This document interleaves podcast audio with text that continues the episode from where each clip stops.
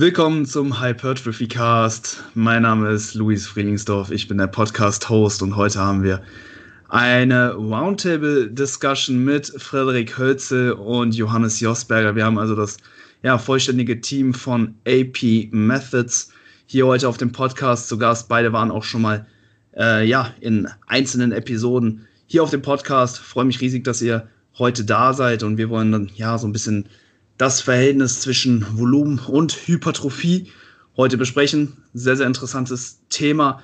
Ähm, da gibt es einiges an Gesprächsstoff, aber bevor wir ja jetzt in die Diskussion starten, wäre es, glaube ich, relativ wichtig, erstmal alle Zuh Zuhörer auf ja, den gleichen Wissensstand zu bringen. Von daher werden wir jetzt erstmal ja so ein paar Begrifflichkeiten definieren und ähm, ja, erstmal, ne, was ist Trainingsvolumen überhaupt? Ist ähm, ja, ich denke, da stimmt ihr mir beide zu, ähm, relativ leicht das Ganze in äh, die Anzahl an harten Arbeitssätzen pro Muskel pro Woche potenziell, ähm, ja, eben oder damit einfach zu beschreiben. Gibt natürlich auch noch weitere Möglichkeiten, wie wir ähm, ja das Ganze so ein bisschen definieren können. Volume Load, ne, Wiederholung mal Sätze mal Gewicht wäre zum Beispiel auch eine Möglichkeit. Da sehe ich aber im Hypertrophie-Kontext ja, vielleicht so ein paar Probleme, ne, wenn wir uns zum Beispiel jetzt einen Arbeitssatz eben anschauen, 100 Kilo äh, mit drei Sätzen A10-Wiederholung, da würde dann im Prinzip die gleiche Volume Load bei rauskommen wie bei einem Arbeitssatz mit 100 Kilo, 10 Sätzen und drei Wiederholungen. Im Hypertrophie-Kontext kann man das aber nicht ja, so leicht gleichsetzen, ähm, einfach weil ja da eben auch so die Nähe zum Muskelversagen immer so ein bisschen vernachlässigt wird. Und wir wissen natürlich, okay, wir müssen einen Satz einfach ja, relativ nah ans Versagen bringen, damit halt alle, alle motorischen Einheiten rekrutiert werden, vor allem eben auch diese, äh, diese großen äh, motorischen Einheiten sind da sehr, sehr relevant. Ähm, von daher muss halt eben auch immer die Proximity to Failure, die Nähe zum Muskelversagen irgendwo berücksichtigt werden. Ähm, ja, und eben bei Volume Load wird natürlich auch jede Wiederholung, sage ich mal, ja, ähm, gleich bewertet. Ne? Also wenn wir jetzt zum Beispiel uns die erste Wiederholung innerhalb eines Arbeitssatzes anschauen, dann gibt ihr uns im Prinzip ne, jetzt in dem Beispiel eine Volume Load von 100 Kilo pro Wiederholung, aber es ist halt einfach nicht gleichzusetzen mit der letzten Wiederholung innerhalb eines Arbeitssatzes, wo dann halt wirklich auch eben diese großen motorischen Einheiten rekrutiert werden müssen, um halt eben ja die Spannung zu erzeugen.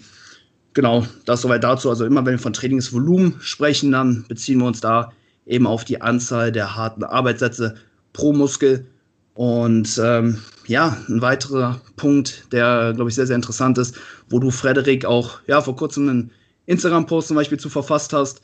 Ein ähm, ganz wichtiges Thema ist so diese Dosis-Wirkungsbeziehung eben zwischen Volumen und Hypertrophie. Und die scheint halt eben, ja, nicht linear zu sein. Ist vielleicht schade, ne, so für dieses Bodybuilding-Mindset, ne, weil, ja, man identifiziert sich doch, ganz, äh, doch sehr häufig eben einfach mit dieser harten Arbeit, mit dieser Go Hard or Go Home Mentalität, mehr ist besser. Ähm, aber vielleicht kannst du uns da ja mal so einen kleinen Überblick geben. Ne? Bringt uns mehr Arbeit wirklich immer mehr? Oder gibt es vielleicht auch einen Punkt, an dem mehr Arbeit vielleicht auch schlechtere äh, Erfolge für uns als Hypertrophie-Athleten dann bedeutet?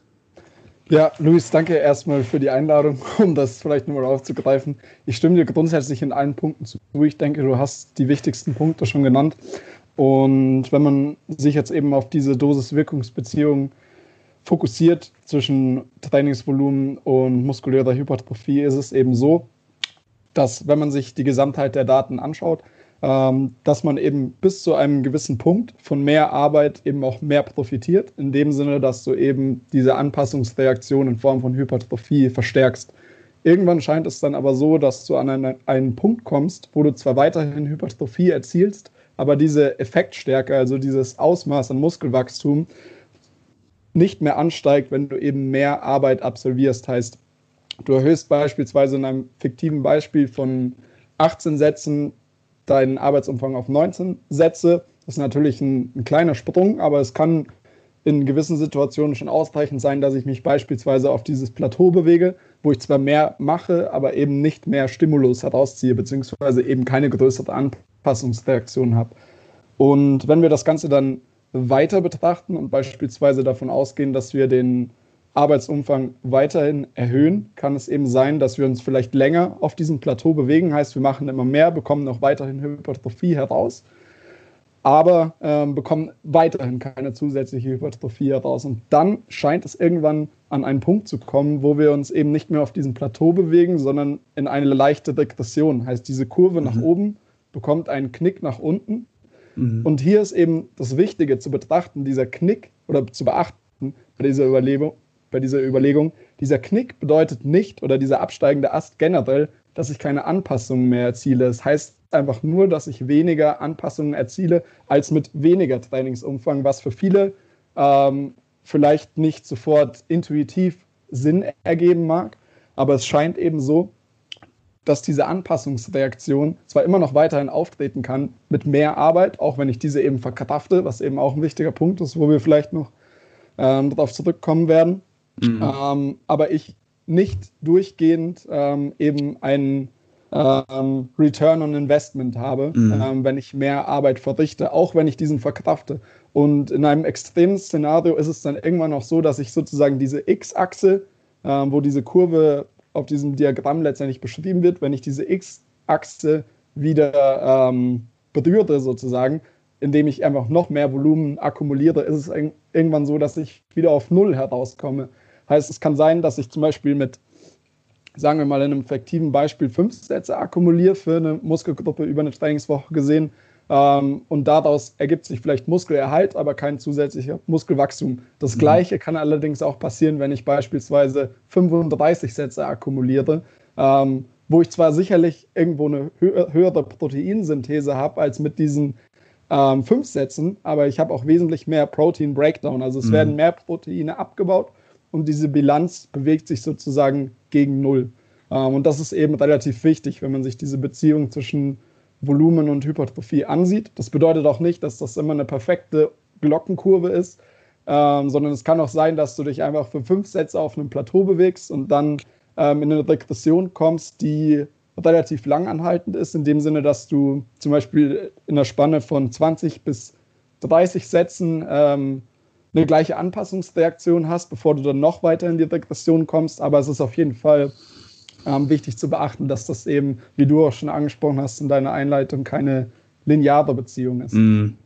Sehr, sehr interessant. Ne? Oft wird ja halt eben auch immer gesagt, hey, solange du es verkraftest, äh, passt das Ganze schon. Ähm, aber wenn wir halt irgendwo ja, davon sprechen, dass wir einen gewissen Trainingsstress verkraften, dann beziehen wir da auch irgendwo immer diese Regeneration mit ein. Regeneration im sportwissenschaftlichen Kontext ist halt eben so definiert, dass deine Performance zurück auf ihren Baseline-Wert eben gehen kann. Aber ne, wie in dem Beispiel jetzt eben auch genannt, du kannst eventuell mehr Arbeit machen, davon auch regenerieren per Definition, aber vielleicht trotzdem geringere Anpassungen eben dann herausziehen. Und ähm, ja, ich glaube, dass es unglaublich wichtig ist, dass Athleten das äh, eben auch berücksichtigen, dass ne, mehr Arbeit eben auch zu schlechteren Erfolgen führen kann und dass man sich tendenziell dann eher ne, auf dieser linken Seite dieser U-Kurve befindet, weil es ist ja nicht einfach nur so, dass du ja dann vielleicht äh, ja nicht so viele Anpassungen aus dem Training holst, sondern du ja investierst natürlich auch mehr Regenerationskapazitäten und das wäre dann ja wirklich äh, auch eben schle äh, schlechter. Ne? Also es ist ja nicht einfach nur so, dass die Erfolge dann nicht unbedingt besser werden, sondern ähm, wie gesagt, du investierst ja auch mehr Regenerationskapazitäten und das ist, glaube ich, auch etwas, was man vielleicht nicht immer mh, direkt so merkt, oder? Nee, absolut. Ich glaube, du hast einen wichtigen Punkt auch angesprochen, in dem Sinne, wo wir uns letztendlich befinden möchten. Du hattest linke Seite der U-Kurve angesprochen. Ich glaube, du meintest die rechte Seite, je nachdem natürlich, von wo man, wo man drauf schaut. Die rechte Seite ist eben die, wo du eben diese Regression hast und letztendlich genau. wollen wir uns, genau, du, du hast genau das Richtige angesprochen. Ich glaube, nur ein Wortdreher gehabt. Ähm, und wir wollen uns ja letztendlich auf, diese, auf diesem aufsteigenden Ast befinden, Richtig. weil wir auf diesem aufsteigenden Ast natürlich auch die größte Effizienz haben. Heißt, ähm, für das, was wir investieren, bekommen wir auch den größten Ertrag. Ähm, den gleichen Ertrag bekommen wir vielleicht auch mit fünf, fünf Sätzen mehr, aber es kann auch sein, dass wir ähm, eben einfach fünf Sätze mehr akkumulieren müssen, ohne zusätzlichen Ertrag zu bekommen. Und das hat natürlich auch Implikationen für die allgemeine Kontinuität, die ich gewährleisten kann, weil es natürlich sein kann, dass ich, wie gesagt, mit mehr Arbeit immer noch gute Anpassungen erziele, aber vielleicht einfach mehr mache, als ich müsste und dadurch unter Umständen natürlich auch mein Verletzungsrisiko erhöhe und ähm, somit vielleicht kurze Phasen integrieren kann, wo ich sehr hohe Umfänge absolviere, aber diese Langfristigkeit nicht wirklich gegeben ist. Und um das letztendlich zu, zu die Wahrscheinlichkeit zu erhöhen, dass ich Kontinuität habe, möchte ich mich tendenziell auf diesem aufsteigenden Ast mhm. bewegen. Sehr, sehr interessant. Cool. Ähm, ja, hey, ein weiteres oder ein weiteres Konzept, was man auf jeden Fall eben auch bedenken muss, äh, oder was wir jetzt erstmal definieren wollen, ist vielleicht auch dieses Progressive Overload Trainingsprinzip. Wir können uns jetzt äh, ja vielleicht auch erstmal da einfach nur auf diesen Overload Threshold, sag ich mal, beziehen. Johannes, vielleicht kannst du mhm. ja da mal ähm, dieses ähm, Trainingsprinzip im, ja einfach mal kurz äh, definieren. Wann setzen wir einen Overload äh, im Training und ähm, ja, was, was erzeugt dieser Overload? Also, was ist das überhaupt? Das ist vielleicht auch gar nicht so greifbar für, für die Leute, die haben vielleicht immer nur im Kopf, okay, ich muss hart trainieren und über die Zeit härter trainieren. Ich vielleicht, im Endeffekt kommt es auch darauf hinaus, äh, läuft es auch darauf hinaus, aber vielleicht kannst du uns da nochmal so ein paar mehr Insights zu geben zu dem Trainingsprinzip. Ja, sehr gerne. Also grundsätzlich denke ich, sollte man erstmal äh, so ein bisschen den theoretischen Hintergrund klären. Ähm, man sollte nämlich grundsätzlich schon mal unterscheiden zwischen ähm, einmal Progression selbst. Dabei geht es äh, tatsächlich darum, ähm, im Endeffekt die, die Fähigkeit, mehr Gewicht im Training zu bewegen, was ja damit einhergeht, dass du ähm, ja, eine, eine, ansteigende Leistungsfähigkeit hast. Ähm, das umfasst natürlich noch mehrere Rahmenbedingungen. Also es geht irgendwo darum, dass du natürlich solche Faktoren auch wie Bewegungsausführung, Bewegungskontrolle, die, die Qualität der Bewegung an sich berücksichtigst und natürlich auch äh, an der anderen Stelle die Trainingsintensität. Ähm, sprich, wenn man jetzt sozusagen davon ausgeht, dass ein gewisses Maß an Stress ähm, eben die, die größte neuromuskuläre Anpassung hervorruft und du dich eben im äh, Zeitrahmen beziehungsweise nach eben äh, der Belastung, dass du dich im, im Zeitfenster danach eben entsprechend an die Belastung anpasst, dann würde man ja annehmen, dass äh, wenn du in die nächste Einheit reingehst und das gleiche Gewicht bei der gleichen Bewegung wieder auflädst, ähm, dass das Ganze bei den gleichen Wiederholungszahlen zum einen mit verringerter Auslastung verbunden ist mhm. und sich dadurch eben entsprechend leichter bewegt. Das wäre jetzt in, in dem Sinne eben eine, eine Form von Progression, also dass ein Leistungszuwachs zu erkennen ist. Ähm, auf der anderen Seite gibt es dann natürlich diese progressive Belastungssteigerung.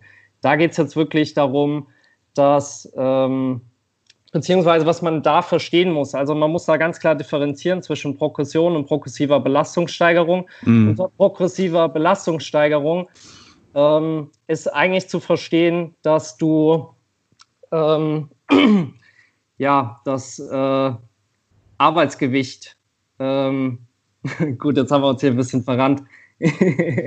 Alles gut. Ja, progressive Belastungssteigerung wäre ja wirklich etwas, was du äh, jetzt aus, von einem externen Standpunkt aus modifizierst, dass du halt hingehst und sagst, okay, wir erhöhen jetzt zum Beispiel die Arbeitssätze, die Nähe zum Muskelversagen oder wir machen äh, mehr Wiederholungen oder was auch immer.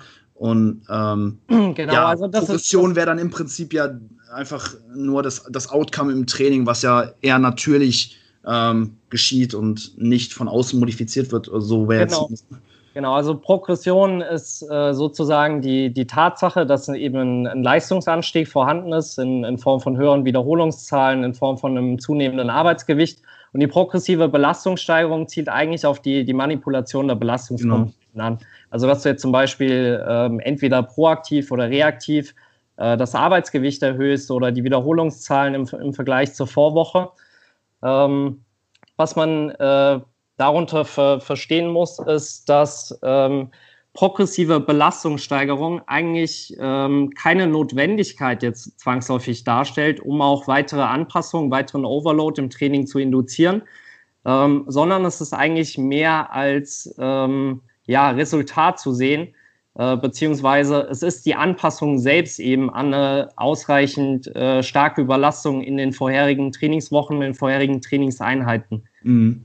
Ähm, genau, da liegt so der, der grundlegende Unterschied. Ja, das ist ein sehr, sehr interessantes Thema, wie ich finde. Ähm, wenn wir jetzt nochmal vielleicht uns auf diesen Overload berufen, dann ist das ja im Prinzip äh, einen Reiz, der auf ein gewisses System wirkt, der im Endeffekt dann Adaption hervorruft. Können wir genau. das so eventuell runterbrechen? Genau. Äh, genau. Wäre dann im Prinzip äh, im Training ne, ein gewisses Maß an, an Reiz. Ähm, und ja, wie hoch der liegt, ähm, beziehungsweise wie der sich vielleicht auch über die Zeit verändert, das ist ja im Prinzip die, die Frage, die wir heute auch so ein bisschen aufgreifen wollen. Denn die Datenlage, die zeigt uns natürlich ja, relativ gut, so in welchem Bereich wir hinsichtlich Trainingsvolumen oder Trainingsstress irgendwo starten können. Ne? Haben da ja ganz gute Untersuchungen eben von Schönfeld, ähm, die halt eben zeigt, okay, so 10 bis 20 Sätze pro Muskelgruppe pro Woche, das ist ein ganz guter Startwert. Aber ja, um wie viel das Volumen über einen Mesozyklus oder eventuell auch über eine Trainingskarriere erhöht werden soll, das ist halt eben die Frage. Und ähm, ja, eben diese, diese, diese Fragestellung, die jetzt halt im Raum hm. steht, ist im Prinzip, ne, diese, diese Schwelle für einen Overloading Stimulus, also äh, die Reizschwelle für Adaption, wann und wie schnell passt sich diese eventuell ja nach oben an? Ähm, willst du da vielleicht ja, noch ein paar Worte zu verlieren? Hast du da ein paar Gedanken zu? Ja, sicherlich.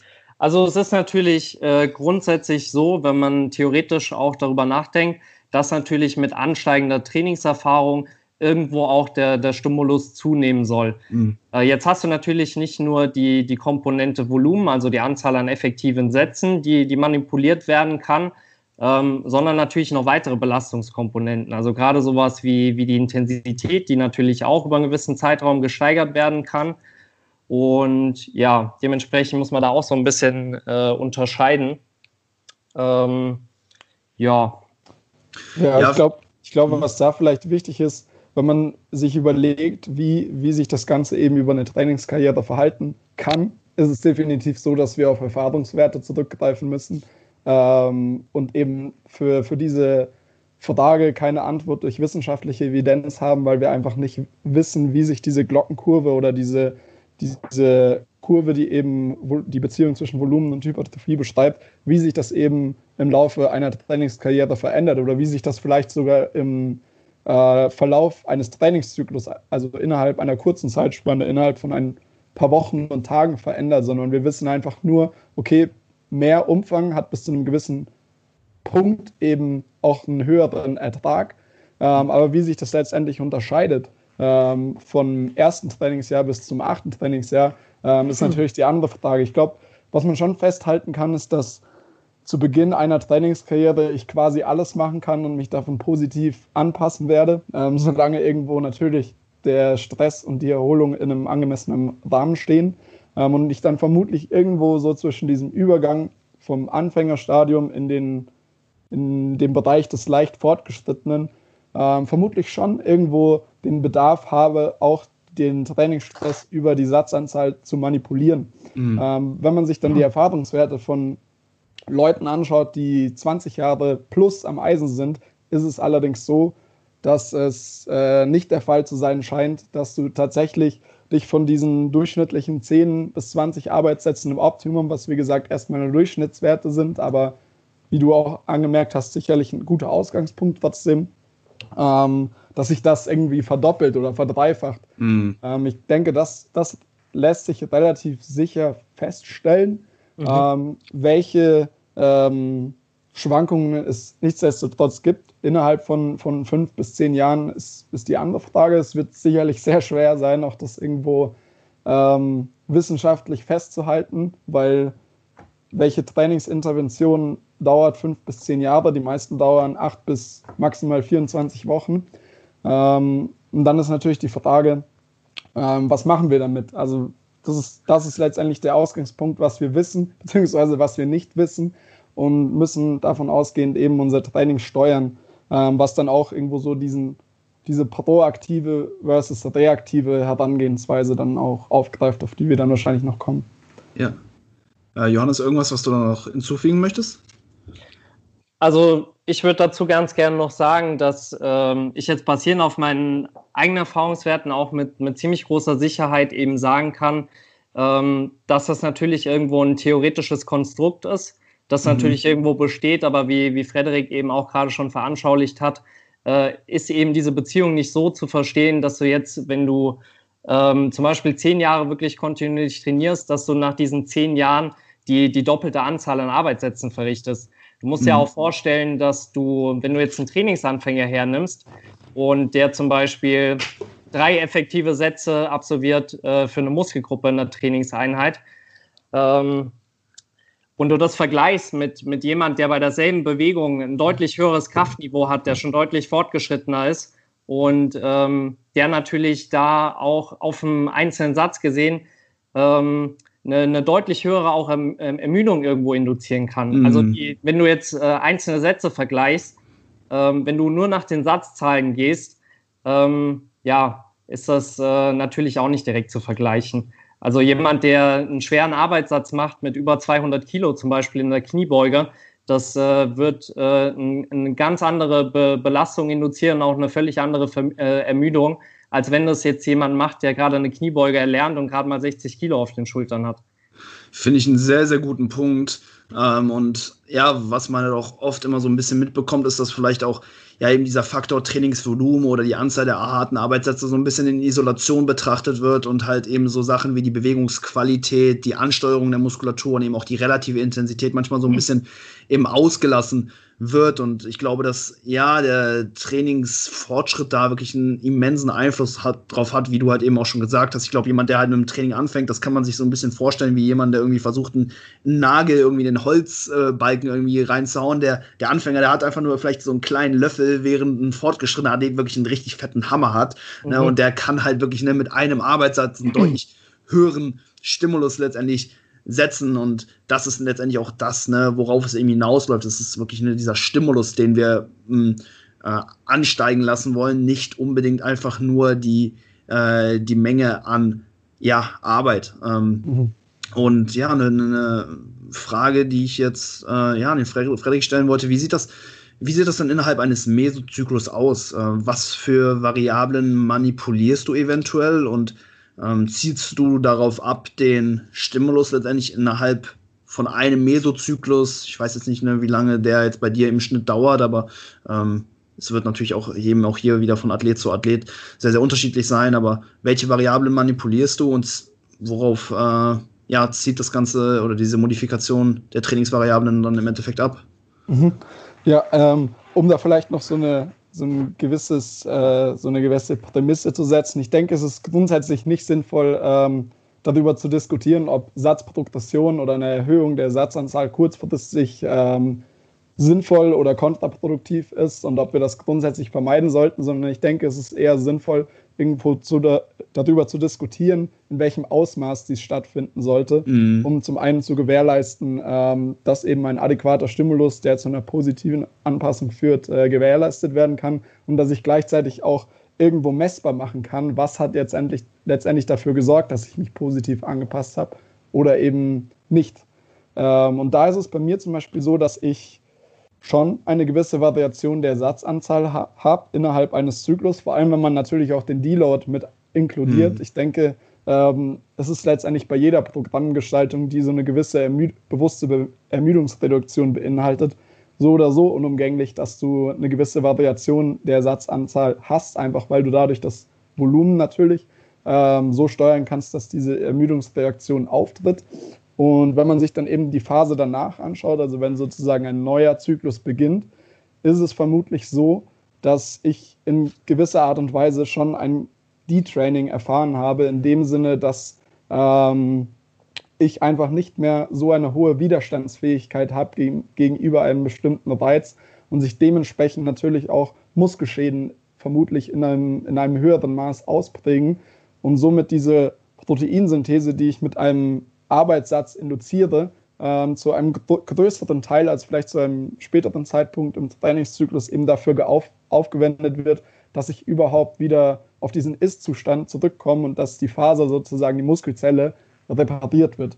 Ähm, und dementsprechend mache ich es schon ganz gerne so, dass wenn man eben nach einem Deload in einen Trainingszyklus einsteigt, ähm, dass man vielleicht eben ein geringeres Maß an Umfang fährt und das dann vielleicht über ein bis drei Wochen von Woche zu Woche leicht erhöht, sodass mhm. man sich eben auf einen Arbeitsumfang bewegt, den man dann eben für den restlichen Teil des Zyklus größtenteils statisch beibehält.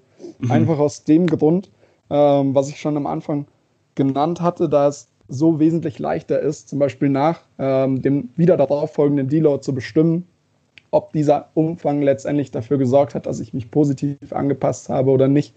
Weil das Problem ist, wenn ich ähm, nach dieser Phase, wo ich vielleicht so einen leichten Anstieg habe der Arbeitssätze nach einem Deload, ähm, wenn ich danach eben diese Satzanzahl bzw. den Trainingsumfang durchgehend ansteigen lasse, dass ich natürlich eine hohe ähm, Variation des Umfangs habe, wenn man die einzelnen Wochen vergleicht und ich somit nachwirkend nicht mehr wirklich bestimmen kann, was war jetzt letztendlich der Stimulus, der dazu geführt hat, dass ich mich positiv angepasst habe oder nicht.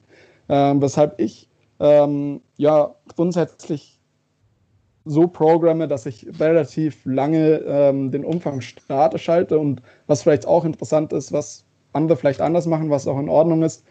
Ähm, aber ich halte auch beispielsweise die relative Intensität für den größten Zeitraum des Zyklus gerne statisch ähm, und lasse sozusagen von Woche zu Woche ähm, Progression in dem Sinne zu, dass im Rahmen einer sogenannten dynamischen doppelten Progression, das habe ich damals von Brian Miner übernommen, mit dem ich jetzt schon ein bisschen länger zusammenarbeite für mein eigenes Training, ähm, der das eben so aufsetzt, dass du eine fixe Satzanzahl hast, einen fixen Wiederholungsbereich und eine fixe relative Intensität. Also beispielsweise 3 mal 8 bis 12 at API 8 oder 2 Reps in Reserve, eben je nachdem, was man verwendet.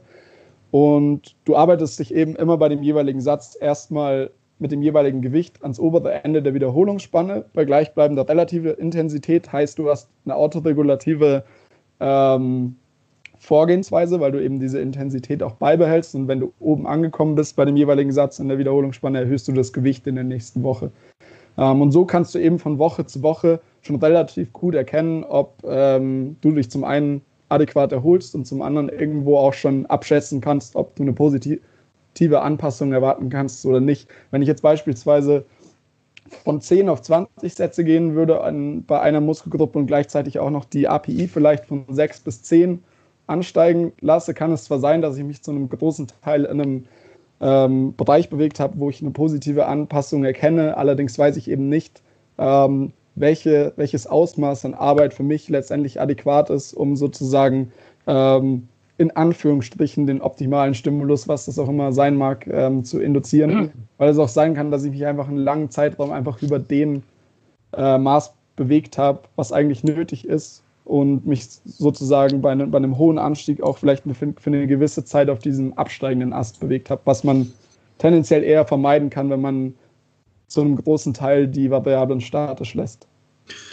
Definitiv. Äh, Finde ich einen sehr, sehr guten Punkt, ne, dass man da eben schaut, dass man einfach nicht zu viele Variablen manipuliert, einfach weil dann, ja, ich sag mal, ne, diese Analyse, äh, hat das Ganze jetzt gepasst oder nicht, einfach deutlich schwieriger wird.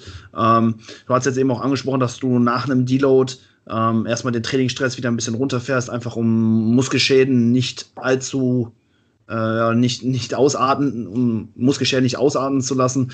Ähm, ich weiß nicht, äh, du lässt dann den Großteil, den Großteil des Zyklus, also vor allem in der, in der späteren Phase, das Volumen recht konstant. Ich weiß nicht, Johannes, siehst du da vielleicht auch eben rationalen, vielleicht gegen Ende des Zyklus, zum Beispiel eben in der, in der Woche vor dem Deload, das Volumen oder den Trainingsstress vielleicht nochmal noch mal zu erhöhen, um vielleicht auch nochmal so ein bisschen dieses functional Overreaching oder so zu gewährleisten, dass man vielleicht auch nochmal kurzfristig die Regenerationskapazitäten des Körpers vielleicht leicht übersteigt und dann in der Deload-Woche ja dann äh, eben ja, nochmal äh, noch mal ein paar Anpassungen vielleicht mitzunehmen? Also ich sehe da grundsätzlich äh, diverse Nachteile auch, mit dem das Ganze einhergeht. Also ich bin grundsätzlich auch ein sehr starker Befürworter davon, eigentlich einen Großteil von dem Trainingsblock, ähm, die Größe, also einen Großteil der Variablen wirklich statisch zu halten, ähm, dass du das Ganze wirklich wie eine Fallstudie auch betrachten kannst mhm. und auch wirklich über einen längeren Zeitraum beobachten kannst, ähm, mit einem gewissen Maß an Stress bzw. Belastung, ob das Ganze auch eben mit einem entsprechenden Anstieg der Trainingsleistung verbunden ist. Ähm, was man natürlich berücksichtigen muss, also wenn du jetzt zum Beispiel hingehst und ähm, über den Block hinweg, gerade jetzt in den letzten Wochen vor dem Deload, ähm, dass du da in, in dieser Zeit gerade nochmal mit zusätzlichen Sätzen arbeitest, das ist natürlich auch irgendwo der Zeitpunkt, wo insgesamt vermutlich die, die größte akkumulierte Ermüdung vorhanden ist. Und äh, ich sage mal, wenn du dann natürlich noch reingehst und zusätzliche Sätze integrierst, dann kann sich das meiner Ansicht nach schnell dahin bewegen, ähm, dass du eigentlich ähm, ja nicht mal wirklich äh, was effektiv tust für, für den Muskelreiz, also dass der Stimulus eigentlich äh, so nicht weiter zunimmt, sondern dass du eigentlich ab einem gewissen Punkt, dass natürlich das Verletzungsrisiko auch irgendwo ansteigt ist natürlich dann auch wieder abhängig, ähm, wo du die Satzprogression auslegst, also bei welchen Übungen du das zum Beispiel machst. Mm. Äh, ich würde das zum Beispiel ähm, nicht bei sowas wie Mehrgelenksübungen anwenden.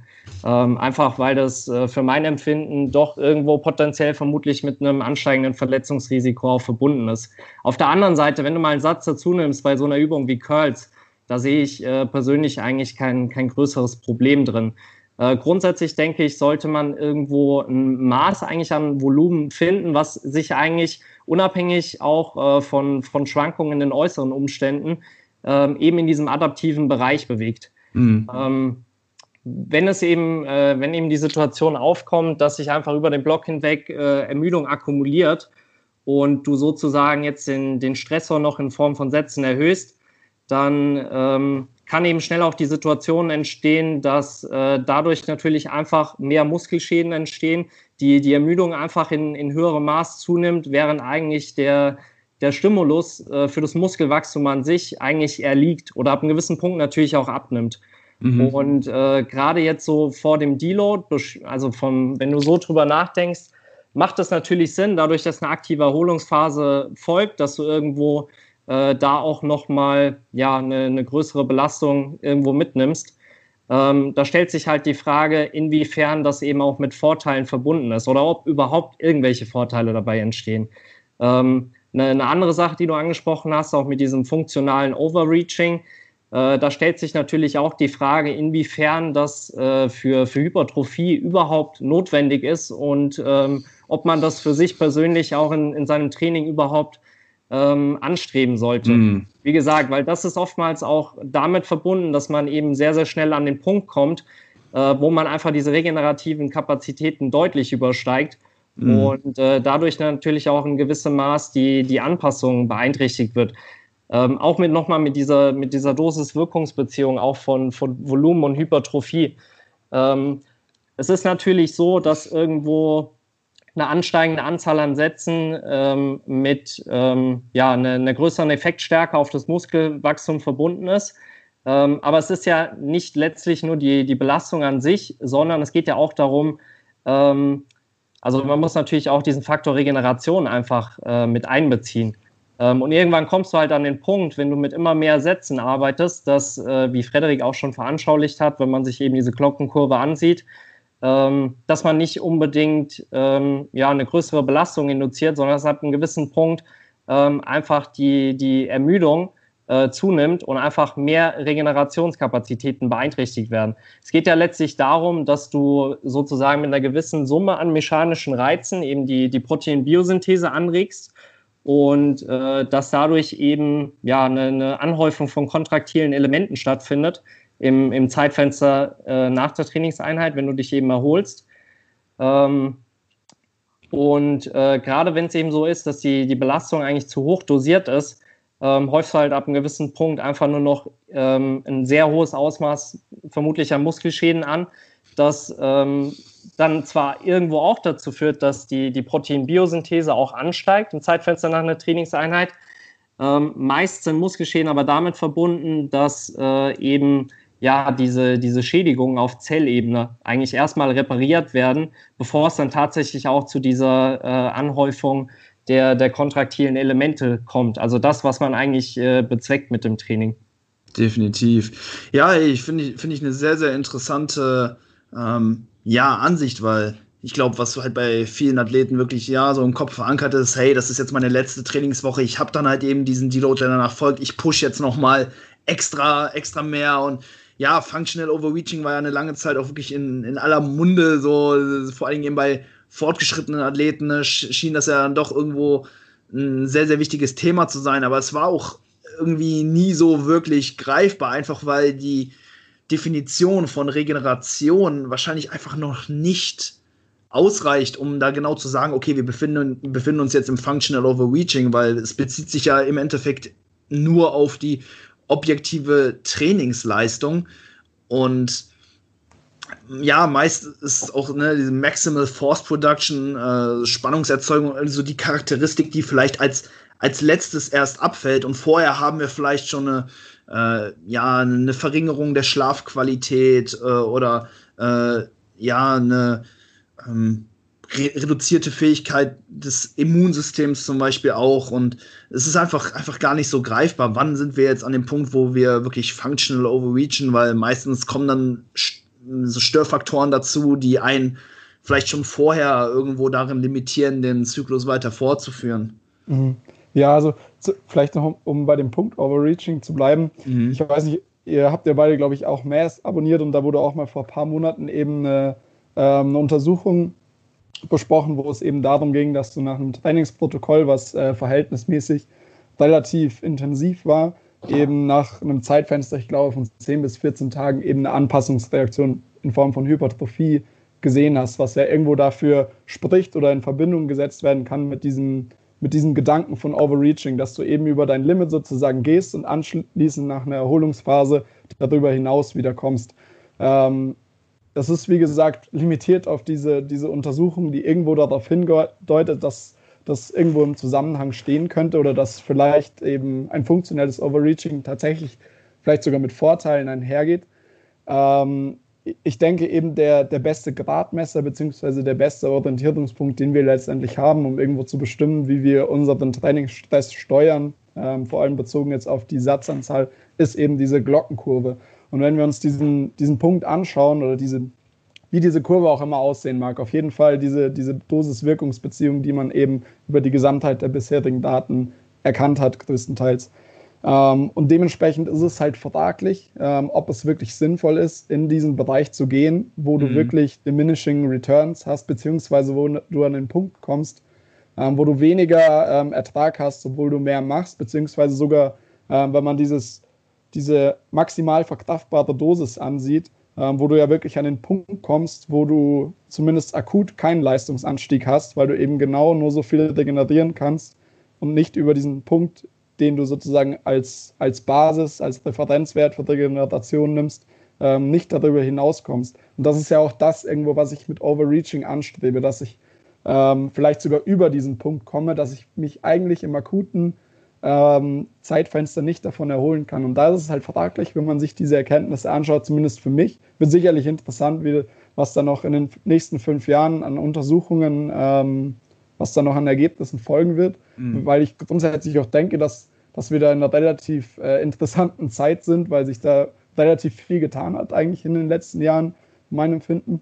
Ähm, aber es ist, wie gesagt, für mich dann auch irgendwo fraglich, ob dieses wirkliche Überschreiten der ähm, regenerativen Möglichkeiten Sinn ergibt, um eben diese lokale Anpassung erzie zu erzielen, weil Overreaching ist letztendlich im Allgemeinen in der Sportwissenschaft ähm, eine systemische Erscheinung. Heißt, ich habe insgesamt einfach einen Leistungsabfall, der sich jetzt nicht unbedingt um eine Muskelgruppe mhm. ähm, handelt und ich habe gleichzeitig eben noch diese typischen Overreaching-Symptome, die noch kein Overreaching festmachen, weil Overreaching klar definiert ist durch diesen Leistungsabfall, aber du hast wie du auch schon angesprochen hattest, diese Symptomatiken wie reduzierte Immunität, ähm, höheres Verletzungsrisiko, ähm, grundsätzlich geringere Schlafqualität. Und da ist dann natürlich auch die Frage, ob das unbedingt das Umfeld ist, in dem ich äh, mich optimal anpasse, beziehungsweise wo ich diese Anpassungsreaktion äh, maximieren kann. Ähm, weshalb ich persönlich sage, dass äh, ich in den seltensten Fällen, ich kann in, in naher Vergangenheit kann ich mich an kein Szenario mehr erinnern, wo ich wirklich gesagt habe, dass wir ähm, bewusst über den Punkt gehen, ähm, dass die Person sich nicht mehr davon erholen kann und ich das beispielsweise auch über mehrere Einheiten feststellen kann, weil eine gewisse Schwankung in der Leistungsfähigkeit kann auch mitten im Zyklus auftreten. Äh, weshalb der Punkt, den Johannes angesprochen hat, auch relativ wichtig ist, dass ich mir vielleicht immer so einen kleinen Puffer zumindest lege, äh, mich auch von der Arbeit verkraften zu, äh, erholen zu können, wenn zusätzliche äußere Reize auftreten. Ähm, mhm. Und da ist es, wie gesagt, für mich einfach fraglich, ob, ob das wirklich ähm, mit einem Vorteil einhergeht, vor allem wenn wir uns so ein kurzes Zeitfenster anschauen und das mit dem vergleichen, ähm, was vor allem für fortgeschrittenere Athleten ähm, an Kontinu Kontinuität nötig ist, um wirklich äh, weiterhin Hypertrophie zu erzielen. Absolut. Johannes, noch irgendwelche Gedanken zum Thema Overreaching? Ja, also ich, ich kann Frederiks Aussagen eigentlich nur zustimmen. Ähm, man muss halt in so einem Fall auch so eine gewisse Kosten-Nutzen-Analyse betreiben. Also was, was auch ein wichtiger Faktor ist, eben dieser, dieser kurzfristige Zeitraum. Also ob das jetzt, ähm, man muss einfach Vor- und Nachteile sozusagen gegenüberstellen, ob jetzt diese, diese ein, zwei zusätzlichen Sätze zum Beispiel in einer Woche, ob die eben auch entsprechend mit einem ja, angemessenen Gegenwert verbunden sind. Und meiner Ansicht nach ist es das eigentlich in der Regel nicht.